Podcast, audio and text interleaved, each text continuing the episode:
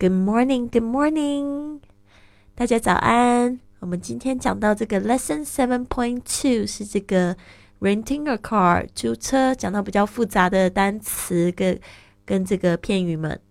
那请跟我一起念一次。Number one, automatic car, automatic car，自排车，automatic car。Number two, manual car, manual car，手排车，manual car。Number three, deposit, deposit, 押金 deposit. Number four, start a car, start a car, 发动车子 start a car. Number five, insurance, insurance, 保险 insurance. Number six, low protection, low protection, 强制险 low protection. Number seven, theft protection, theft protection, 盗抢险 theft protection.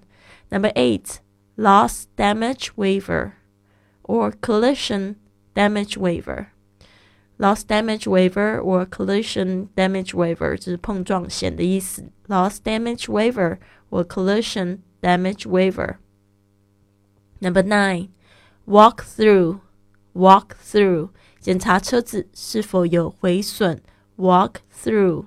Number ten, millage, millage 里程数 millage. Number eleven, under construction, under construction 道路施工 under construction. Number twelve, full insurance, full insurance or full coverage, full coverage 全险 full insurance or full coverage. Number 13, personal accidental insurance. Personal accidental insurance, 个人意外险 personal accidental insurance. Number 14, personal effects protection, 携带物品险 personal effects protection. Number 15, be broken down, be broken down, 抛锚 be broken down. Number 16, flat tire, flat tire, 爆胎 flat tire. 17, dead end, dead end, 道路尽头 dead end. 好的，希望这个晚上在直播课程看到你跟我一起互动这些单词哦。